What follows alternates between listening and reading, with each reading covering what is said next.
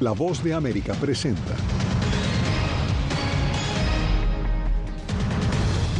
Miles de migrantes continúan llegando a Eagle Pass en la frontera con México. Una mujer sin dos de sus extremidades también logró cruzar.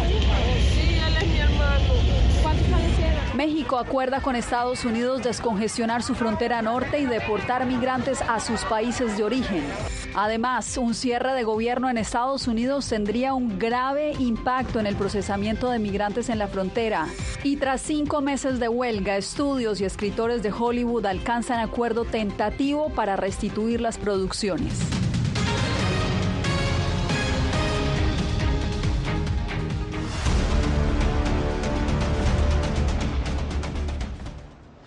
Bienvenidos, aquí comienza esta emisión del Mundo al Día. Soy Yasmín López. La ciudad fronteriza de Eagle Pass continúa bajo declaratoria de emergencia por la cantidad de migrantes que siguen cruzando desde México. Nuestra enviada especial Diva Lisette Cash ha estado allá durante todo este fin de semana presenciando la situación y nos trae el panorama en el siguiente reporte. Sin piernas y junto a su pequeña hija, María Argentina cruzó el Río Grande para entregarse a las autoridades en Eagle Pass, frontera de Estados Unidos. A su lado, un grupo de migrantes intentaban socorrerla para traspasar la barrera de alambre de púas, al punto de que un oficial de migración intervino cortando la barrera para ayudar a la hondureña. ¿Y esta es tu hija? Sí, él es mi hermano. ¿Cuántos años tiene la nena? Fue la selva, lo que fue pasar país por país, eso fue México. Junto a María, decenas de personas fueron también aprendidas por la patrulla fronteriza frente a la ciudad mexicana de Piedras Negras. Sin embargo, horas después, ese punto de acceso fue cerrado, obligando a decenas de personas a acampar al aire libre toda la noche. Este lunes, bajo un sol de 33 grados centígrados, un gran grupo de personas decidió ingresar de manera irregular, cubriendo con cobijas y ropa el alambre de púas. Tenemos un mes, un mes robado, atracado, secuestrado. ¿Cuál es su nombre? Alexander Nava. En menos de dos semanas, la frontera de Eagle Pass se ha visto abrumada por inmigrantes, lo que llevó al gobierno local a decretar estado de emergencia y de desastre. Hasta el momento, los migrantes están siendo llevados directamente a buses bajo custodia de la patrulla fronteriza. Estados Unidos y México siguen comprometidos a detener el flujo de migración irregular impulsado por contrabandistas sin escrúpulos, manteniendo al mismo tiempo el acceso a vías legales. A pocas cuadras, residentes de Eagle Pass aseguran que aunque los migrantes no han invadido las calles de la ciudad, el cierre vehicular del puente internacional ha afectado el ritmo comercial. Sí, sí afecta, afecta mucho porque muchos um, compradores vienen de México acá, pero ahorita con el cierre del puente no, no hay negocio. Si usted puede ver, aquí está solo. En las calles no hay rastro de los casi 9.000 migrantes que, según medios locales, han llegado a ese punto de la frontera en las últimas dos semanas. Sí miramos que había, en las noticias había mucha, mucha gente que cruzó, pero no sabemos para dónde se llevan esa gente o, o qué está pasando con esa gente, pero aquí no hay. Era nuestra compañera Diva Lisette Cash reportando desde la ciudad fronteriza de Eagle Pass. Y en medio de esta dramática crisis migratoria, México y Estados Unidos suscribieron un acuerdo que compromete al gobierno latinoamericano a deportar a miles de migrantes a sus lugares de origen. Anareli Palomares tiene los detalles. México deportará a miles de migrantes que se encuentran en ciudades fronterizas con Estados Unidos para descongestionar esa franja agobiada por la reciente crisis migratoria. Lo veo como injusto, pues, porque ya nosotros de una lucha pasa Panamá, Costa Rica, Guatemala, Nicaragua, México. México y Estados Unidos lograron un acuerdo de 15 acciones que incluye que autoridades mexicanas reciban a migrantes expulsados por la patrulla fronteriza a través del puente internacional de Ciudad Juárez. Pero en mi caso, si me llegan a deportar, yo a los días estoy aquí otra vez.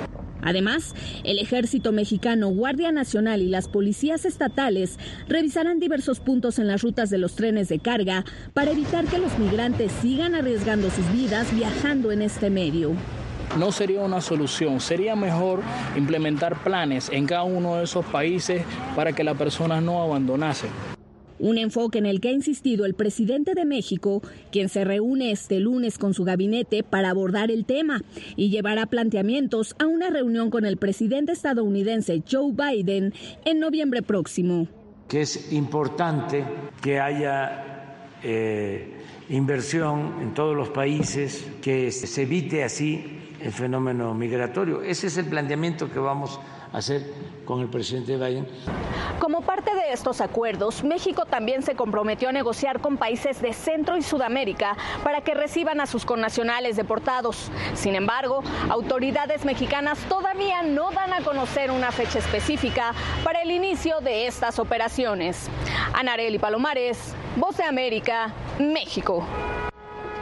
Una bebé murió este fin de semana bajo custodia de la patrulla fronteriza en Nogales, Arizona, una de las áreas que en los últimos días registra mayor cruce irregular de migrantes. Según las autoridades, la bebé y su madre fueron halladas en una carretera fronteriza cerca del puerto de entrada de Mariposa. La bebé fue declarada muerta poco después en un hospital cercano. En esta zona se están también liberando cada día al menos 200 inmigrantes luego de ingresar a Estados Unidos de manera irregular. Así lo señala la gobernadora Katie Hobb, quien destinó 10 millones de dólares para atender la crisis migratoria. De hecho, el alcalde de Nogales declaró estado de emergencia. Según la gobernación, el anuncio se produce después de que aduanas y protección fronteriza movieran a personal de los cinco puertos de entrada de Arizona para ayudar a los esfuerzos de agilizar la entrada de inmigrantes en esta zona. También en Arizona, una organización llamada Capellanes del Desierto suele buscar a inmigrantes extraviados. Rubén Pereira nos acompañó en el recorrido reciente y nos relata los hallazgos. Ahorita estamos haciendo una búsqueda de un migrante. Oscar Andrade y su grupo Capellanes del Desierto se internaron en esta enorme zona desértica con la meta de encontrar el cuerpo de un inmigrante del sur de México al que un coyote abandonó en abril pasado. Aquí me encontré un tamo de agua. Y siguiendo la evidencia que van dejando los inmigrantes, después de varias horas de caminar, el destino quiso que se encontraran con una osamenta humana, ropa y algunos objetos personales. El coyote nos dio la información de que eh, ellos lo venían cargando con unos palos. Y la hija del inmigrante reaccionó al ver una prenda de ropa a través de una videollamada. A verla. ¡Ay, sí es! ¿Sí es? Minutos después, encontraron una billetera que junto a dinero e imágenes religiosas contenía una identificación del inmigrante, cuyo nombre nos reservamos a petición de la familia. Ahí está la credencial, mijo. Un dolor que la esposa del inmigrante también expresó a través de una videollamada y pidió ocultar su identidad. Se acabó mi vida y pues ahora sí tengo que echarle ganas con mis hijos. Aunque todo parece indicar que estos restos pertenecen al inmigrante que el grupo Capellanes del Desierto intentaba buscar, será el médico forense el que confirme su identidad. Algo así les recogieron la osamenta. Los capellanes del desierto colocaron una cruz improvisada e hicieron una oración. Por su parte, desde el sur de México, la hija del inmigrante mandó un contundente mensaje. No dejen que el desierto acabe con su vida, ni con la de sus familiares. Rubén Pereira, Voz de América, Desierto de Arizona. Cambiamos de información. Arranca una semana clave en Estados Unidos en la que el Congreso tiene el tiempo contado para aprobar el presupuesto nacional. Si las divisiones se mantienen, el gobierno federal cerrará este 30 de septiembre, lo cual afectaría también a las agencias gubernamentales y en este momento crítico también las labores de la patrulla fronteriza. Jorge Agobiano se explica. Parques nacionales y oficinas del gobierno cerrarían. Los empleados públicos dejarían de percibir sus salarios, aunque la mayoría deberá seguir cumpliendo sus funciones. Esas son algunas de las consecuencias de un cierre de gobierno, que ocurre cuando el Congreso llega a una fecha límite sin adjudicar el presupuesto nacional. Eso ya ha ocurrido en el pasado y podría ocurrir nuevamente este sábado en Estados Unidos. El cierre de gobierno afectaría las operaciones de la patrulla fronteriza, Así lo indicó este lunes el líder de la mayoría republicana en la Cámara de Representantes, Kevin McCarthy. ¿Por qué querrían dejar de pagar a las tropas o dejar de pagar a los agentes fronterizos o a la Guardia Costera? No entiendo cómo eso nos hace más fuertes. No entiendo qué están tratando de hacer. El republicano se refiere a la resistencia que ha ejercido un grupo conservador de su propio partido, que ha dilatado la aprobación del presupuesto por estar en desacuerdo en otorgar más fondos para Ucrania y otros asuntos. Un reporte de la Comisión de Seguridad Nacional del Senado estableció en 2019 que los cierres de gobierno crearon importantes vulnerabilidades en la seguridad fronteriza. Los efectos podrían ser aún mayores debido a los retos actuales que enfrenta la patrulla fronteriza por la llegada masiva de migrantes en varios puntos en la frontera. La Casa Blanca ha pedido el cese de lo que ha denominado juegos políticos y exhorta al partido opositor a evitar el extremismo. Y según esta experta, cerrar el gobierno es un ejercicio muy costoso. Hemos hecho esto dos veces durante un periodo prolongado en los últimos 10 años y cada vez termina costando más cerrarlo y reabrirlo. Mientras tanto, continúan las negociaciones para evitarlo. Jorge Agobián, Pose América, Washington.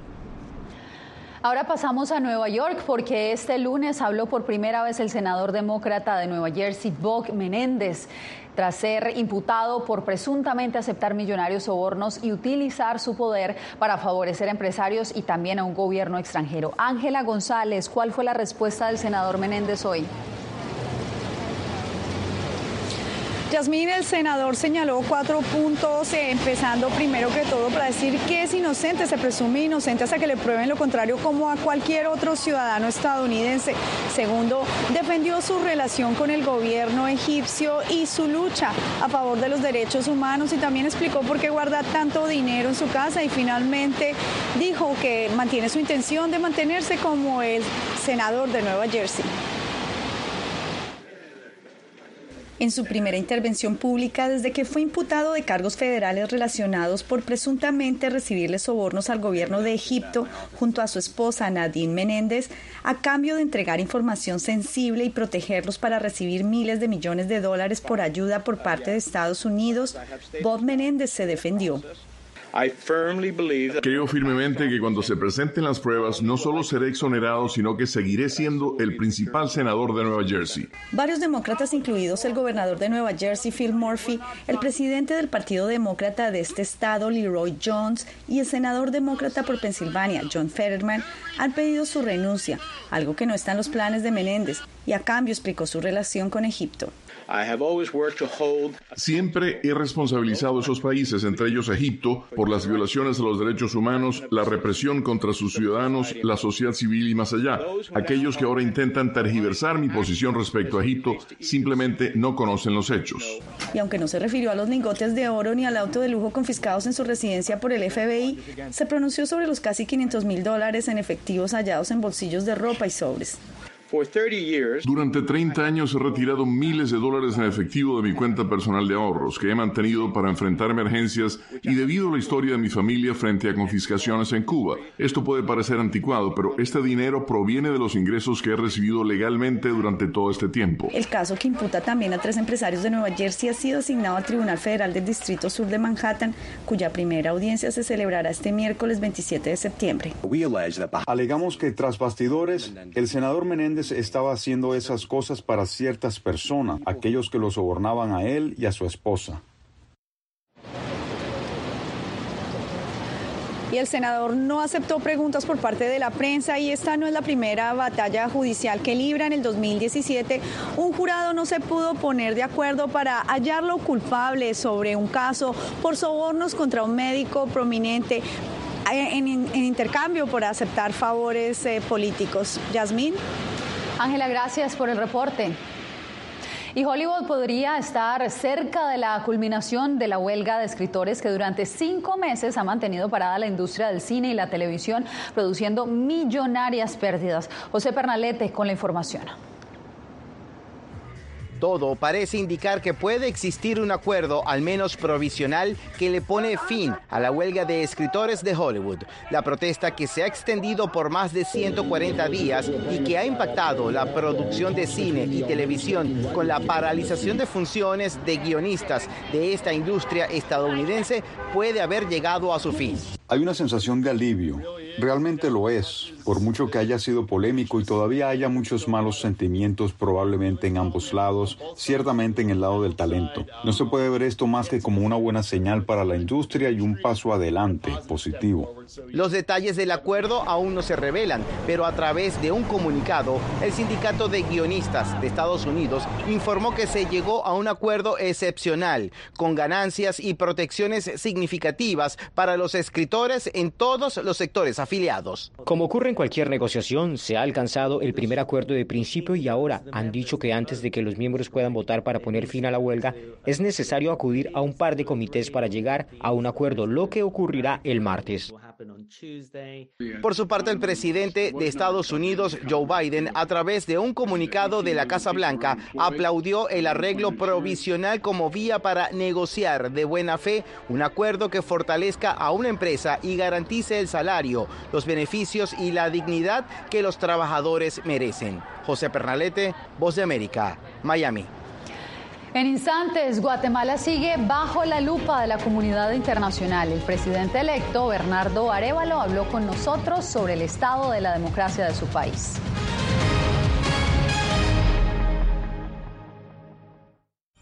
Soy Belén Mora, periodista de La Voz de América. Como reportera y presentadora tengo la responsabilidad de acercarles las historias que se generan en Washington y que impactan tu entorno cercano.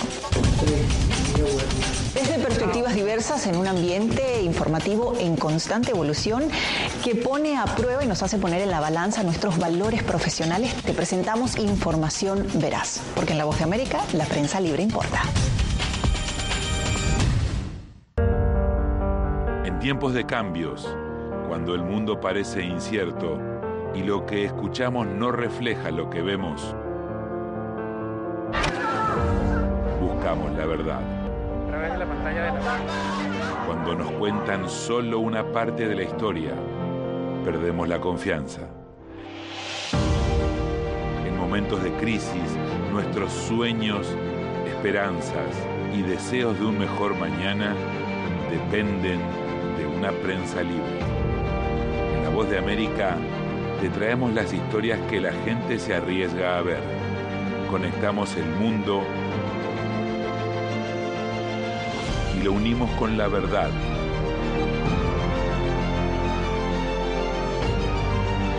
En La Voz de América te presentamos el panorama completo.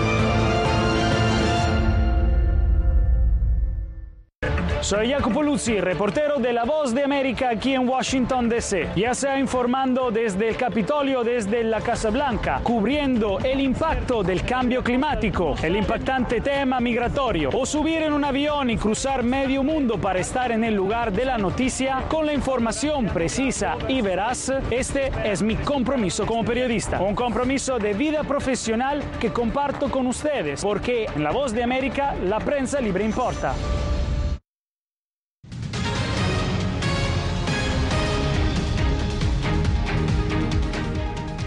Guatemala se espera retomar pronto el proceso de transición de gobierno que está suspendido desde hace 10 días. En una entrevista con nuestra corresponsal Eugenia Sagastume, el presidente electo Bernardo Arevalo resaltó la preocupación por la democracia en su país. La investigación por supuestas anomalías en la formación del partido Movimiento Semilla, la intención de suspenderlo, así como los allanamientos y apertura de cajas electorales, constituyen lo que el presidente electo ha llamado un golpe de Estado en proceso. Y por eso resalta que la preocupación por el respeto a la democracia trasciende las fronteras. La comunidad internacional comenzó a manifestar su preocupación por lo que esto implicaba para el objetivo del mantenimiento de la democracia no únicamente para nosotros como país, sino para América Latina en general y para el mundo. El norte de Centroamérica afronta problemas comunes como la migración y por eso Arevalo indica que buscará trabajar en conjunto con El Salvador y Honduras. Nuestra intención es generar ese ambiente de trabajo con todos nuestros países limítrofes. Y envió un mensaje al presidente de Nicaragua, Daniel Ortega. Yo diría que lo que necesitamos es eh, que Nicaragua regrese a el seno de los países democráticos. Reiteró que aunque promoverán el respeto a todo ciudadano, en su plan no está contemplada la aprobación del matrimonio entre personas del mismo sexo.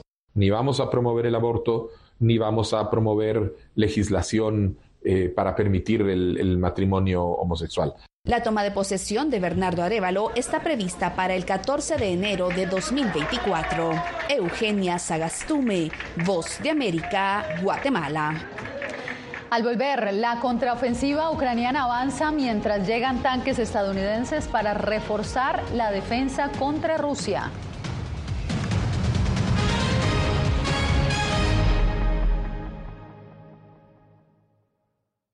Hola, soy Natalí Salas Guaitero, conductora de La Voz de América. Desde pequeña desarrollé un gran deseo por darle voz a aquellos que son invisibles por una u otra razón. Ya ha sido reforzada. Me enorgullece ser parte de La Voz de América, un equipo en el que la ética y la búsqueda de la verdad siempre son el norte. Ser periodista es una gran responsabilidad porque somos defensores de principios de libertad y para mantenerlos, la prensa libre importa.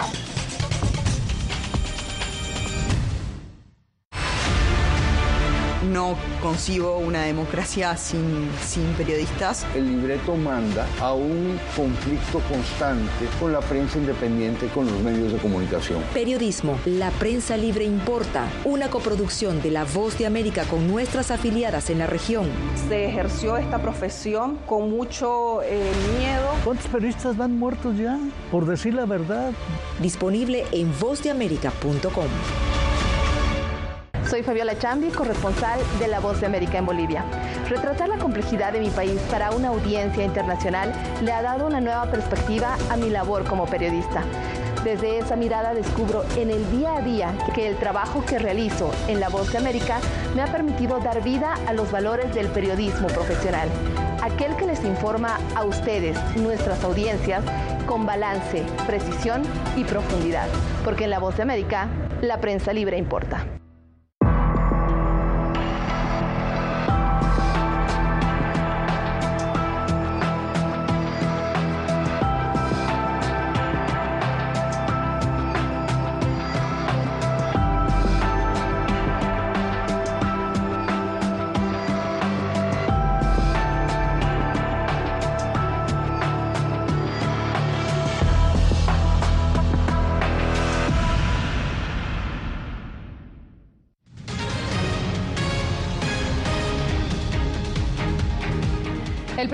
Envío de tanques estadounidenses ha llegado a Ucrania en lo que representa un nuevo esfuerzo de Occidente en la lucha contra la ofensiva de Rusia en Kiev.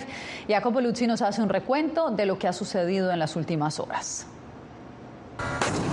Los primeros tanques M1 Abrams de fabricación estadounidense fueron entregados a Ucrania, meses antes de las estimaciones iniciales y a tiempo para ser utilizados en la contraofensiva de Kiev contra las fuerzas rusas en el sur del país. Este lote inicial de los 31 prometidos por Estados Unidos representa un nuevo esfuerzo de los aliados occidentales en esta guerra, cuando un año atrás ni querían enviar un tanque para evitar una participación directa contra Moscú. A los aliados por el cumplimiento de los acuerdos. Estamos buscando nuevos contratos ampliando la geografía del suministro. La llegada ocurre cuando Ucrania dijo el lunes que mató al comandante de la flota rusa del Mar Negro, Víctor Sokolov, en un ataque con misiles contra el cuartel general naval en la Crimea ocupada el pasado viernes. Moscú aún no confirmó el asunto, mientras Kiev no brindó evidencias. Creo que hay que retroceder a la Segunda Guerra Mundial para encontrar a otro almirante muerto en combate. El jefe de inteligencia de Ucrania, Kirilo Budanov, dijo a La Voz de América que al menos nueve personas murieron y otras 16 resultaron heridas. Aún se está determinando el número de militares heridos no empleados del cuartel general. Estos son soldados de servicio, personal de seguridad y demás. En conclusión, según Kiev, Ucrania en los últimos días finalmente rompió las líneas rusas en la región de Zaporizhia y espera lograr ahora más avances en territorio enemigo. Al mismo tiempo reconoció que hasta ahora el avance fue más lento de lo que se esperaba. Jacopo Luzzi, Voz de América. Si tiene su teléfono a la mano, lo invitamos a acceder a todo el contenido original de La Voz de América escaneando el código QR que está viendo en pantalla. Desde allí lo guiaremos a descargar nuestra aplicación VOA Plus. Allí también podrá ver no solo nuestras noticias, también las series especiales y los documentales exclusivos que se producen aquí en La Voz de América. Y la tan esperada muestra de un asteroide ya tocó tierra. Está en el estado de Texas. Espere detalles de esto y más en instantes.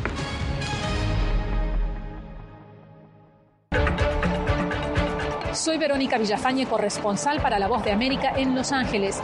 La Voz de América me ha dado el espacio para contar las historias de personas excepcionales y continuar informando sobre las noticias más importantes y relevantes para nuestra audiencia, presentando los hechos de forma imparcial y con fuentes confiables, principios fundamentales del periodismo.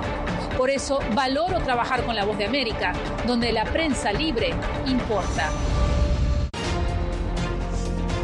Actualidad. Que la inteligencia artificial va a estar presente en nuestro día a día. Intentan sacarse de encima a trabajadores. Análisis. El cambio climático está teniendo muchísimos impactos. Que afecta siempre a los más vulnerables. La región necesita ayuda. Debate. Proteger a las escuelas con armamentos. Es una total eh, ridícula, es algo inverosímil. Con la información más allá de los titulares. Todas las semanas por La Voz de América. Desde Washington, le saluda Gonzalo Abarca. Soy Claudia Saldaña, corresponsal de La Voz de América en El Salvador. Ejercer el periodismo es un desafío que crece constantemente frente a la complejidad del escenario político de mi país. Presentar todas las voces, todos los ángulos y el contexto nos permite ofrecer a ustedes, nuestras audiencias, un panorama más completo de nuestra realidad. La imparcialidad está en el ADN de la BOA y me siento orgullosa de ser parte de este gran equipo de profesionales que demostramos cada día por qué la prensa libre importa poder ser la voz de la denuncia de tantas personas que sienten fuertemente vulnerados sus derechos. Una de las, de las patas que sostiene la democracia debe ser la libertad de prensa. Periodismo, la prensa libre importa, una coproducción de La Voz de América con nuestras afiliadas en la región. ¿Cómo garantizar que las voces lleguen a quien tienen que llegar? Impunidad, indolencia de la justicia son nuestros principales enemigos. Disponible en vozdeamerica.com.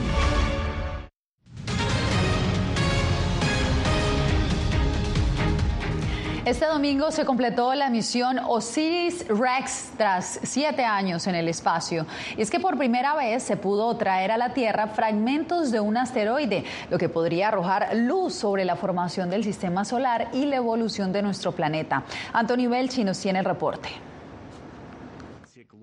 Este es el momento en el que la cápsula Osiris-Rex aterrizaba este domingo en el desierto de Utah tras siete años en el espacio. En su interior hay material extraterrestre del asteroide Bennu que permitirá conocer con más certeza cómo se formó el sistema solar hace casi 4.600 millones de años. Entonces, una de las teorías es cómo llegaron los componentes básicos de la vida a la Tierra. Esta es una, una de las formas las que, eh, por las razones por las que estudiamos Bennu. Se han logrado recuperar unos 250 gramos de rocas y polvo espacial de ese asteroide de unos 510 metros de diámetro que viaja a una velocidad de 100.000 kilómetros por hora. La misión es espectacular. Es la misión que va a traer la mayor cantidad de rocas de un cuerpo que está más allá de la Luna. Es la primera misión en el mundo. Una misión histórica porque aseguran también podría arrojar luz sobre el futuro de la evolución de la Tierra. Los científicos están bastante convencidos de que este tipo de asteroides, durante ese periodo de formación del sistema solar, han bombardeado la Tierra y han traído esos componentes vitales que iniciaron el proceso de la vida en la Tierra. Los ingenieros de NASA han estado monitoreando la trayectoria del asteroide Bennu, que podría suponer una amenaza para la Tierra si impactara en nuestro planeta. De momento, no hay de qué preocuparse. Tiene una probabilidad muy, muy baja en los próximos 200 años de colisionar con la Tierra. Al mismo tiempo, aseguran que cualquier información adicional que surja a partir del análisis de estas muestras podría cambiar lo que sabemos de nuestro origen. Anthony Belchi, Bote América.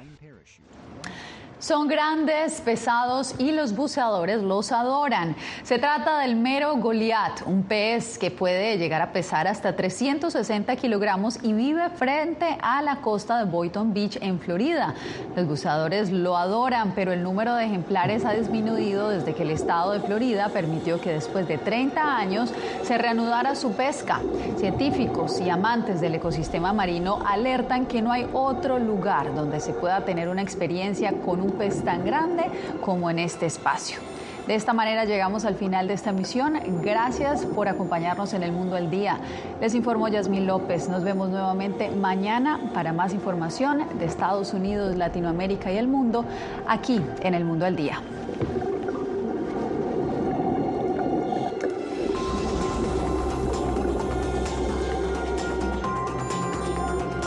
histórica